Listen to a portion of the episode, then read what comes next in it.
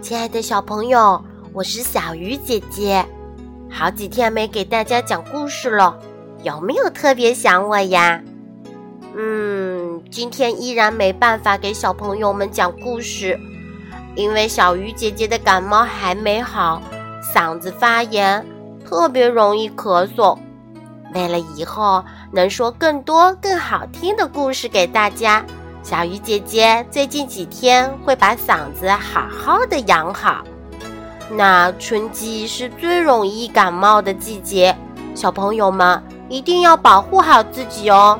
回到家第一时间洗手，那饭前便后更是要及时洗手。